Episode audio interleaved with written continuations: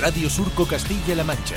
Boletín informativo con Susana Moreno. Saludos, ¿qué tal? Muy buenos días y bienvenidos. Bajo el lema El campo exige apoyo, respeto y reconocimiento, vuelven a Madrid cientos de tractores y miles de agricultores y ganaderos este lunes 26 de febrero.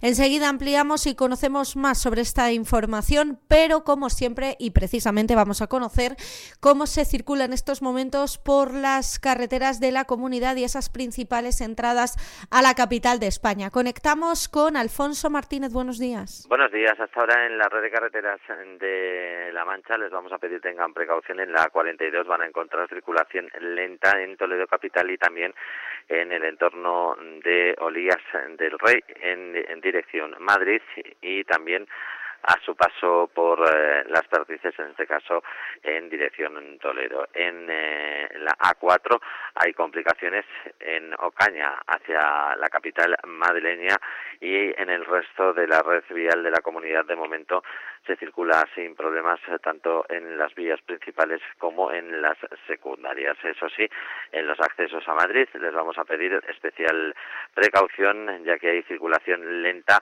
de entrada a la capital por la 4 en Pinto, en la 42 eh, en eh, en Torrejón de la Calzada y Parla, en la A5 en Móstoles y Campamento y de salida de la capital en la 3 en Rivas y en la 4 a la altura de Valdemoro.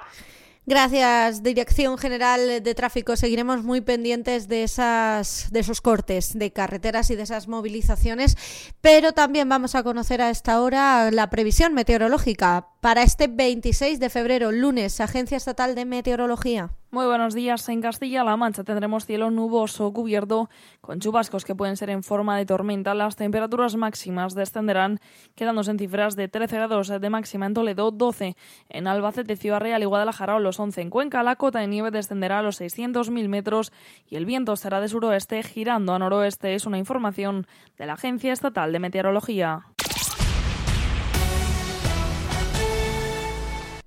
Bajo el lema El campo exige apoyo, respeto y reconocimiento, volverán a Madrid cientos de tractores y miles de agricultores y ganaderos este lunes 26 de febrero. Lo hacen de nuevo frente al Ministerio de Agricultura, Pesca y Alimentación en una tractorada que partirá desde la sede ministerial y llegará hasta las oficinas de la Comisión Europea en la capital de España. Las organizaciones agrarias Asaja, COAG y UPA han informado que la protesta en la que demandarán la llegada de soluciones a los problemas que sufre el sector agrario se iniciará a las 9 de esta mañana, hace apenas unos minutos, que ha dado comienzo en Puente Viejo de Arganda del Rey y está previsto que llegue, como decimos, al Ministerio de Agricultura en torno a las 11 de este lunes. Aquellos que salgan con sus tractores lo harán desde el punto establecido en Madrid. Quienes vayan a realizar la marcha a pie llegarán a la capital en autobuses organizados por las agrupaciones agrarias. Estos llegarán en torno a las 10 de la mañana a Méndez Álvaro y emprenderán la ruta caminando hacia el ministerio situado en la zona de Atocha. Según el itinerario dado a conocer por dichas organizaciones, los tractores partirán desde el puente de Arganda, marcharán por la M208 y M200 3 y accederán a Madrid por la A3. Una vez entren a Madrid, recorrerán la Avenida de la Democracia, Plaza Alonso, calle Casa la Reina, Avenida de Daroca, M23, calle O'Donnell, calle Menéndez Pelayo y Paseo de la Infanta Isabel para llegar al Ministerio de Agricultura, donde se unirán los manifestantes a pie.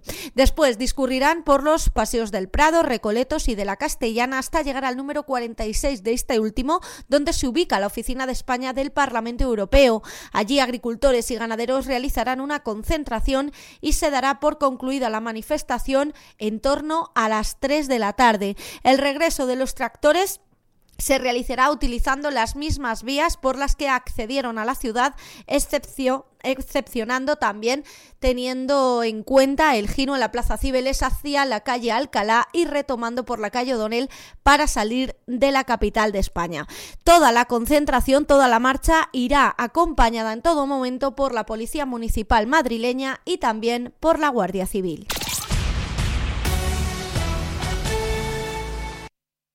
Más asuntos informativos. Tras muchos años de negociaciones y movilizaciones infructuosas para reactivar la carrera profesional de los sanitarios del SESCAM, suspendida hace más de 12 años, la Federación Regional de Sanidad de Comisiones Obreras ha decidido emprender la vía judicial con un enfoque jurídico novedoso elaborado por su asesoría jurídica y asumiendo el sindicato todas las responsabilidades, incluidas las económicas, para que en el supuesto de que la iniciativa del sindicato no llegue a buen puerto no conlleve coste ni repercusión negativa ninguna para ningún trabajador del Servicio Regional de Salud.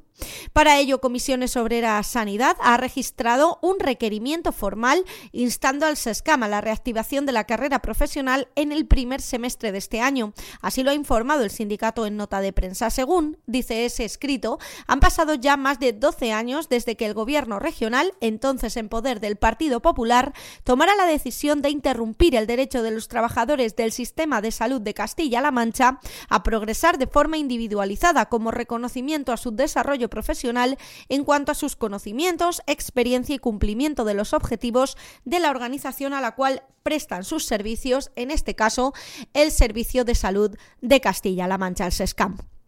Más noticias. Castilla-La Mancha también se encuentra trabajando de la mano del Ayuntamiento de Herencia para continuar con la rehabilitación de la Casa de los Mercedarios de la localidad, con el objetivo de reconvertir esta infraestructura en una hospedería. El vicepresidente segundo del Ejecutivo Regional, José Manuel Caballero, se ha reunido con el alcalde herenciano Sergio García Navas para conocer el avance del proyecto y las necesidades del mismo. En este encuentro, Caballero ha trasladado a García Navas el compromiso del presidente regional con la localidad para garantizar servicios, infraestructuras, bienestar y desarrollo económico y el proyecto de conversión de la Casa de los Mercedarios, originaria del siglo XVIII, en un alojamiento turístico de 26 habitaciones, lleva trabajándose conjuntamente entre ambas administraciones. Este proyecto comenzó en marzo de 2023 con la firma de los representantes del Ayuntamiento, del Gobierno de Castilla-La Mancha, del anterior equipo de gobierno de la Diputación de Ciudad Real y también de la Orden de la Merced. Una vez finalizada la actuación, esta nueva infraestructura turística se incorporará a la red de hospederías de Castilla-La Mancha puesta en marcha por el Gobierno regional. Y por otro lado, también contarles que la cooperativa El Progreso de Villarrubia de los Ojos, la más antigua de todo el país de actividad ininterrumpida, celebrará sus decimonovenos premios nacionales Vinos Ojos del Guadiana el próximo 12 de abril en Villa Nupcial Los Soprano de esa localidad. La obra social del Progreso, que representa más de 2.300 agricultores de Castilla-La Mancha, ya se encuentra preparando los pormenores de estos 19 premios nacionales, en los que volverá a entregar sus galardones cultural, social, solidario, local y su medalla de honor a figuras relevantes del panorama internacional, nacional, regional y también local en el transcurso de una cena de gala que cerrará una actuación musical. Por otro lado, también contarles que el canal oficial del Gobierno de Castilla-La Mancha en WhatsApp suma ya cerca de 1.400 seguidores desde su puesta en marcha el pasado mes de diciembre, tal y como ha dado a conocer Esther Padilla, la portavoz del Ejecutivo Autonómico. Se trata de un canal con el que se envía información en tiempo real a la ciudadanía sobre diversos aspectos de interés relacionados con el día a día de la región. Así se indica que gracias a este servicio diseñado por la Consejería se ofrece a la gente información útil sobre los municipios, efemérides, recomendaciones turísticas de la región, actividades culturales, aspectos de interés como la información meteorológica o del tráfico. Esther Padilla ha recordado que con el estreno de esta herramienta nos situamos a la vanguardia de la tecnología de la información y en casi tres meses se ha comprobado cómo ha ido creciendo en seguidores gracias a esa información de servicio público que se envía diariamente a la ciudadanía.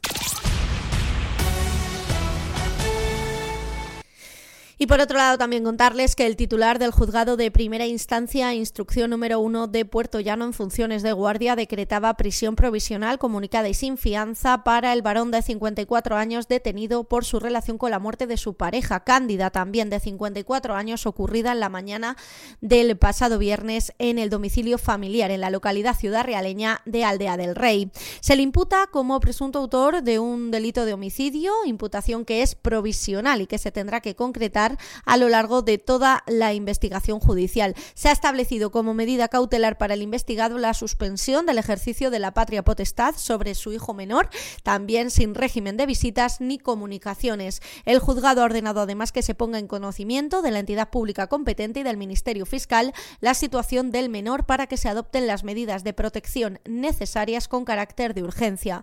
En este presunto caso de violencia de género no existían denuncias previas por malos tratos. Será el juzgado de primera instancia e instrucción número 2 de Puerto Llano con competencia en materia de violencia de género el que instruya este procedimiento.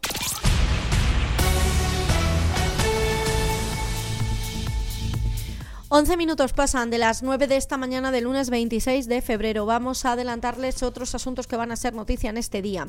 En Toledo, en el cigarral del Santo Ángel Custodio, a partir de las 10 de la mañana, la consejera de Desarrollo Sostenible, Mercedes Gómez, participa en un desayuno informativo de la Cátedra del Tajo UCLM Solís, donde harán balance de sus actividades. A las 10 y media en Toledo, el consejero de Fomento, Nacho Hernando, se reúne con el secretario general de UGT en la región, Luis Manuel Monforte. Será en la consejería. A partir de las 11 mm, de la mañana, perdón, en Ciudad Real, el consejero de Educación, Cultura y Deportes, Amador Pastor, presenta las actividades con motivo del Día de la Región Europea del Deporte que se van a desarrollar en la provincia de Ciudad Real. En la Roda, en Albacete, a las once y media de la mañana, la consejera de Bienestar Social, Bárbara García Torijano, mantiene una reunión con miembros de la Junta Directiva y del equipo asistencial de la Asociación Adelante Castilla-La Mancha. Y desde Madrid, a las 12 del mediodía, el consejero de Agricultura, Ganadería y Desarrollo Rural, Julián Martínez Lizán, visita Desafío UOE, Campo y Alma, en el stand de Castilla-La Mancha en la feria World Olive Oil Exhibition. Posteriormente va a recorrer los stands de las empresas castellano que participan en esta feria. Y vamos ya con otros asuntos que también van a ser noticia hoy, pero de carácter más local. A partir de las nueve y media en el Ayuntamiento de Manzanares tiene lugar una rueda de prensa de la edil Laura Carrillo que va a presentar los actos organizados con motivo del 8M. A las 11 en el Ayuntamiento de Valdepeñas entrega de la recaudación del séptimo concurso nacional de Drag Queen Ciudad de Valdepeñas a Rosae y a la Asociación Española contra el Cáncer de la localidad. Asiste el, el teniente de alcalde de festejos, David David Sevilla, perdón, y también representantes de ambas entidades, de Rosae y de la Asociación Española contra el Cáncer. 12 del mediodía, Plaza España de Tomelloso y Plaza de la Constitución de Manzanares, concentración y minuto de silencio por las víctimas y afectados por el incendio de Valencia. Y a las 5 de la tarde volvemos a Tomelloso. En el Salón de Plenos del Ayuntamiento se presenta el programa por el Día de la Mujer. Asiste el alcalde Javier Navarro y la concejala del Centro de la Mujer, Elena Villahermosa. Así terminamos con estas previsiones. Damos paso al deporte con Francisco Julián Costa. Disfruta del deporte y del Viñalbal Valdepeñas. Tus mejores momentos siempre con Viñalbali.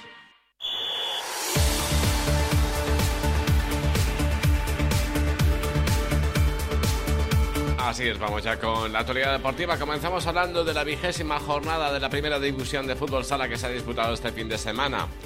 Tablas del Viña Valle Valdepeñas en Noya, con un resultado final de 4-4 en un encuentro que comenzó perdiendo por 2-0, pero que consiguió dar la vuelta hasta el 2-4, con, con los tantos de Fernando que anotó dos, Bollis y Viño. En los últimos minutos, los locales lograron empatar y ambos equipos repartieron los puntos. También reparto de puntos en el que eso sería algo Manzanares Fútbol Sala Peñíscola 3-3 en un sufrido punto en un partido en el que los manchegos por iniciativa y ocasiones merecieron mejor suerte. El choque llegó igualado a los instantes finales gracias a un espectacular tanto de Juan Emilio que levantó al público de sus asientos. Los castellonenses, con portero jugador y cinco faltas, dejaron que el encuentro muriera en tablas. En fútbol, en la segunda federación, en el grupo cuarto, cuarto empate consecutivo del Manchego. El equipo de Ciudad Real sacó un punto en un partido clave por la permanencia ante el San Roque de Lepe y sigue en la antepenúltima plaza. El partido terminó con empate a uno. En el grupo 5 de la segunda federación, el sábado perdía el Deportivo Guadalajara en el Pedro Escantir frente al Cacereño por 0-2. Y ya el domingo también perdía Illescas por 2-1 en Villanueva de la Serena frente al Villanovense. y cede la primera plaza que está muy apretada. El Club de Fútbol Talavera empató a cero en Maspalomas frente a un combativo Unión Deportiva San Fernando. Cinco jornadas lleva sin conocer la victoria el Talavera.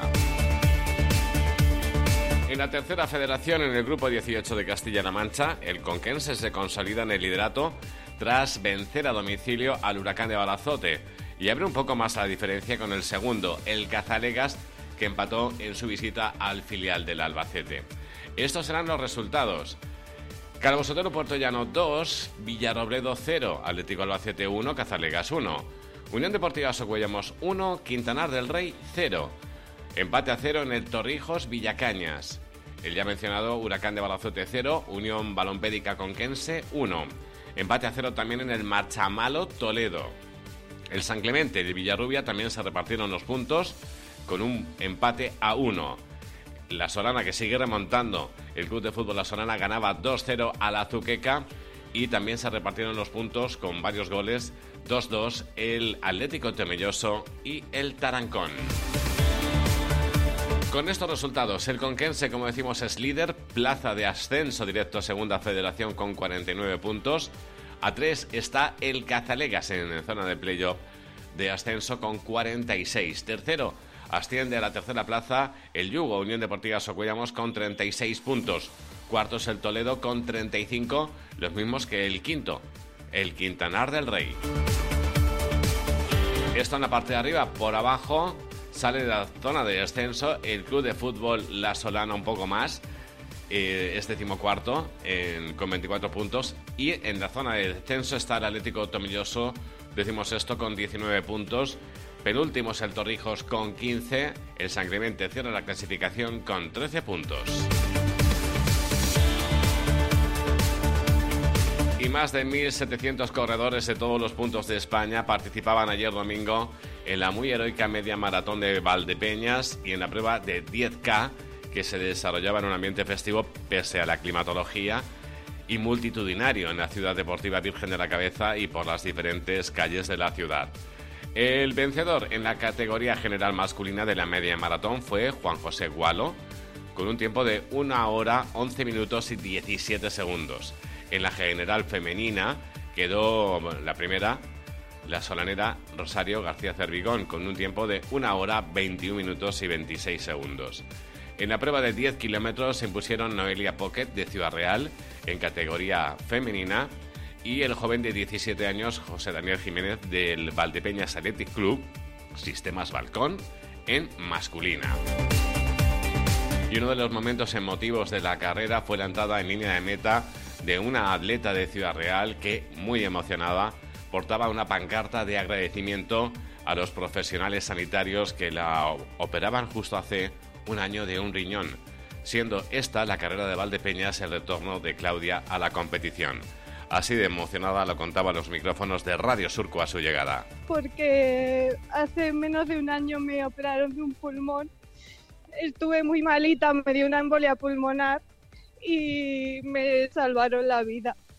Y yo antes corría, tuve que parar toda mi vida, cambió y esta es la primera carrera que vuelvo a hacer desde, desde entonces sí, se la quería dedicar a las personas que, que me han salvado.